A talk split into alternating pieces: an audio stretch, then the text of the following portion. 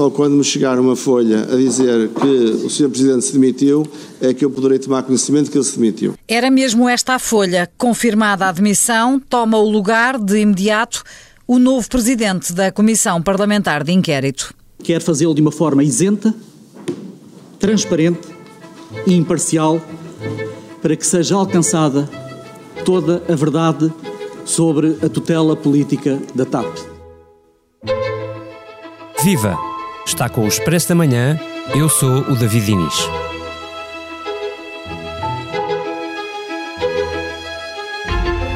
A esta hora que nos ouve já haverá relatório final da Comissão de Inquérito à TAP. Melhor dizendo, haverá proposta de relatório final. É que o documento foi feito por uma deputada do Partido Socialista e parece difícil, a avaliar pelos três meses de longas audições, que a oposição aceite o que lá virá escrito. Neste episódio, convidamos o presidente da CPI, o também socialista António Lacerda Salles, que entrou a meio da comissão, mas conseguiu o que ninguém ousaria prever. Comandou os trabalhos com elogios quase unânimes pela sua imparcialidade. O que queremos saber dele agora é: esta comissão de inquérito valeu a pena? As comissões de inquérito precisam de mudar? Será possível o Partido Socialista chegar a algum consenso sobre a gestão política da TAP?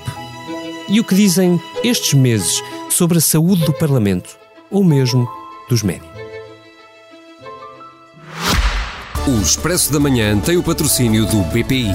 Faça uma simulação e conheça as soluções de crédito BPI para concretizar os seus projetos. Saiba mais em bancobpi.pt.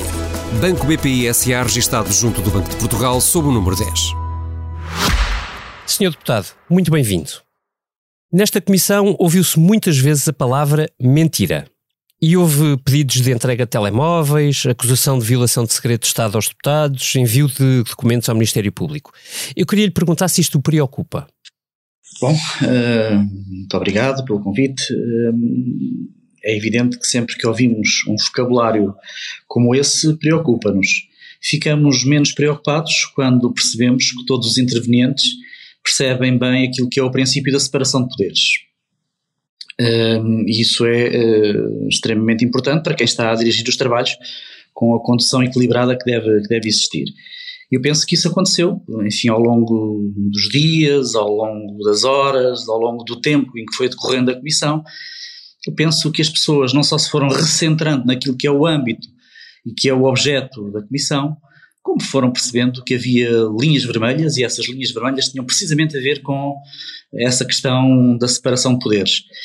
Isso até se me permite dizer um, traduz-se em que as comissões parlamentares de inquérito, e esta em particular, eh, se transformou num instrumento nobre e, e até digno um, naquilo que é o, a fiscalização do da regular funcionamento das instituições com o respeito pelo tal princípio da separação de poderes.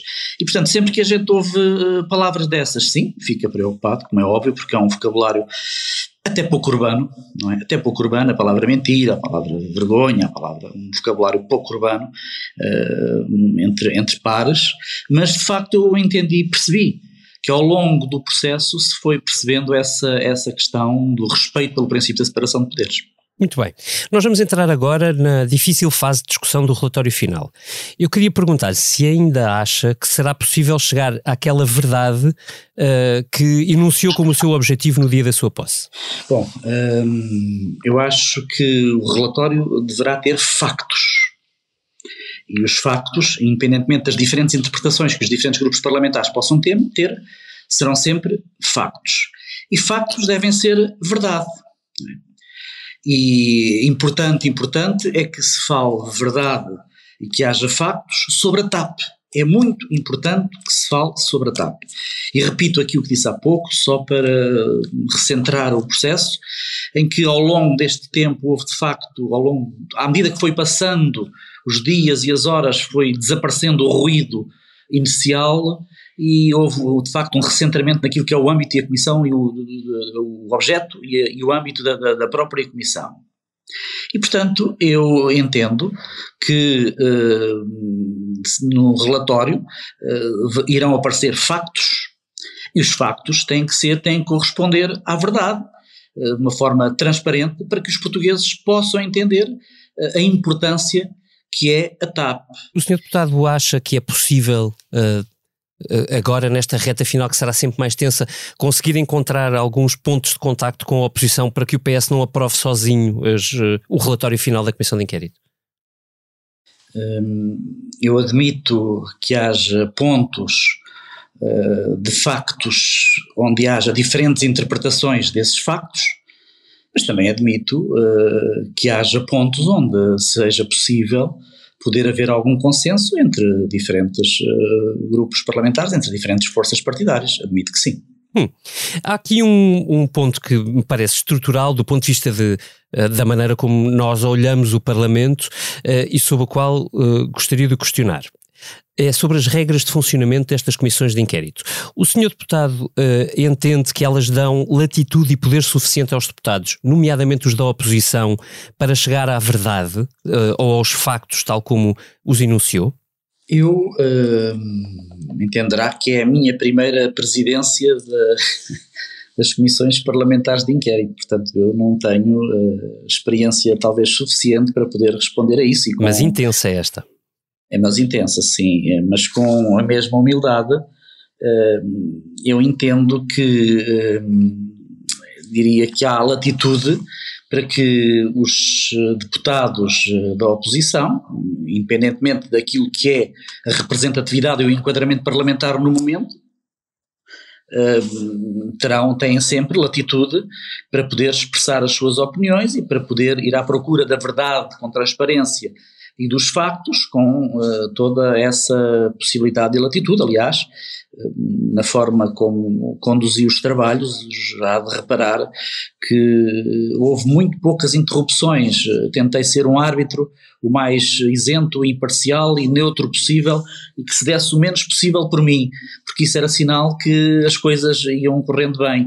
E isso parece-me a mim que dá latitude a todos os intervenientes, não é só a oposição, claro, a oposição e ao partido que sustenta o governo neste momento e que tem maioria, para poderem uh, apurar aquilo que entendem que devem apurar, no sentido da verdade dos factos. Com uma maioria absoluta, acha que é, é possível os partidos da oposição uh, sentirem que têm a capacidade de influenciar os resultados de uma comissão de inquérito? Eu acho que sim, porque se uma maioria absoluta for uma maioria dialogante e uma maioria de bom senso uh, uh, não quererá com certeza ter a verdade absoluta em tudo que são os seus, os, as suas, as, os seus pontos, as suas conclusões, como é óbvio, não é? E portanto acho que haverá sempre espaço para numa maioria absoluta dialogante e aqui permita-me um bocadinho a parcialidade, a parcialidade neste processo, esta maioria absoluta já provou isso, já provou isso que, que, que é dialogante até pelo, pelo balanço dos projetos de lei, dos projetos de resolução que foram aprovados ao longo deste, desta sessão legislativa, eu penso que há, obviamente, latitude possível para que se possam chegar a, a alguns consensos, nomeadamente com a oposição, os diferentes partidos da, da oposição, claro uhum. que sim. A comissão de inquérito acabará, em qualquer caso, dentro de muito poucas semanas. O governo pode respirar fundo agora? Eu acho que um governo, seja ele qual for, em que condições for, nunca pode respirar fundo. Eh, em nenhuma situação, e não é só nestas situações, o governo tem a responsabilidade de conduzir um país, não é? E quem tem a responsabilidade de conduzir um país nunca, nunca pode respirar fundo, deve sempre respirar responsabilidade, não é? Eh, e é isso que eu entendo de todas as ações uh, governativas. Um, neste caso em particular, como noutros, uh, acho que não, acho que o governo também deve tirar as suas, as suas ilações, como é óbvio, como, como todos os governos em processos difíceis, não é? Uh, nomeadamente aquilo que há pouco referi, que é a relação de todos os governos uh, que têm existido em Portugal com o setor empresarial do Estado. Eu penso que essa é a maior, é a maior ilação que se deve tirar eh, para que essa relação entre governo e setor empresarial do Estado seja uma relação de, que permita às empresas do setor empresarial do Estado eh, terem uma gestão cada vez mais eficiente, eh, mais racional no sentido do interesse público. É e mais à prova do, da pressão política? e mais à prova da pressão política, que deixe-me dizer-lhe que tenho que fazer este jus a todos, nesta comissão não houve nenhuma ingerência, nem nenhuma uh, pressão, nem por parte do governo, nem por parte de nenhum grupo parlamentar ou de nenhum partido político. Eu hum. acho que aqui tenho que fazer, de facto, este jus a todos os intervenientes nesta comissão, o que permitiu uma condução dos trabalhos, na minha perspectiva, equilibrada. Tenho apenas mais duas perguntas para lhe fazer. A primeira é esta. No início desta comissão de inquérito, havia membros do governo e até do Partido Socialista que diziam recear que a TAP viesse a ser prejudicada por uma comissão de inquérito parlamentar, sobretudo no momento em que tem uma privatização à vista. O senhor deputado entende que, eh, que isso aconteceu, que a TAP pode ter saído prejudicada desta comissão? Não, eh, eu acho que o respeito dos portugueses pela TAP é hoje garantidamente maior. Um, o escrutínio foi grande, a transparência foi grande, a tentativa de melhor conhecimento e de verdade foi grande. Os cidadãos garantidamente que têm hoje mais respeito pela TAP e garantidamente que o nosso empenho, nosso português empenho na defesa da TAP, independentemente de estados de alma, uh, hoje é garantidamente defender o interesse nacional e defender, obviamente, a TAP. E por isso eu penso que a TAP, que é uma empresa, como lhe disse, tem importância estratégica de todos os pontos de vista, nomeadamente do ponto de vista económico, através de dados que há pouco lhe referi, para o interesse nacional. Eu penso que a TAP pode sair e deve sair valorizada para efeitos de um profundo de, um, de, uma, de uma transformação do seu modelo de gestão no futuro. Muito bem. E por fim, a TAP tem sido, e foi mais ainda ao longo dos últimos anos, motivo de divisão e de arma política. Uh, acha possível que depois disto ainda venha a existir algum, tempo de, algum tipo de consenso sobre a privatização da companhia aérea portuguesa? É evidente que eu não. Quer dizer, vamos lá ver. Uh, eu não acredito em. A TAP é, um, é, uma empresa que deve estar acima de preconceitos ideológicos e de quimeras ideológicas, na minha perspectiva, não é?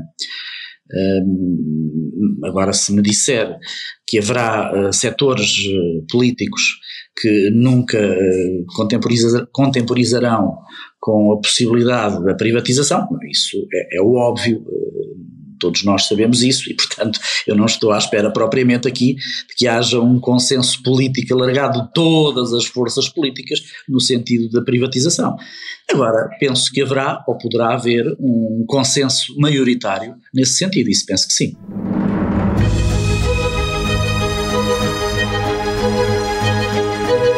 Noutras notícias. A greve dos médicos, primeira deste verão, começa esta quarta-feira, convocada pela FNAM com o setor da saúde em ebulição, com os diretores de serviços despedidos, serviços fechados à vez, obras em hospitais e com uma negociação salarial a correr em paralelo, a Joana Ascensão conta-nos o que esperar do SNS este verão. Para ler com atenção no site do Expresso. Já no futebol, a seleção nacional masculina de sub-19 venceu o primeiro jogo do europeu, com um outro Félix a encantar a malta. E um gol de encher o olho. A equipa da tribuna foi perceber quem é Hugo, o irmão de João Félix, nova promessa do futebol nacional. O número 20 de Portugal, que até há bem pouco tempo celebrava os golos do irmão, enquanto apanha bolas. Toda a história para ler antes do próximo jogo ou dos próximos golos em tribuna.expresso.pt. Este Expresso da Manhã termina aqui. Até amanhã.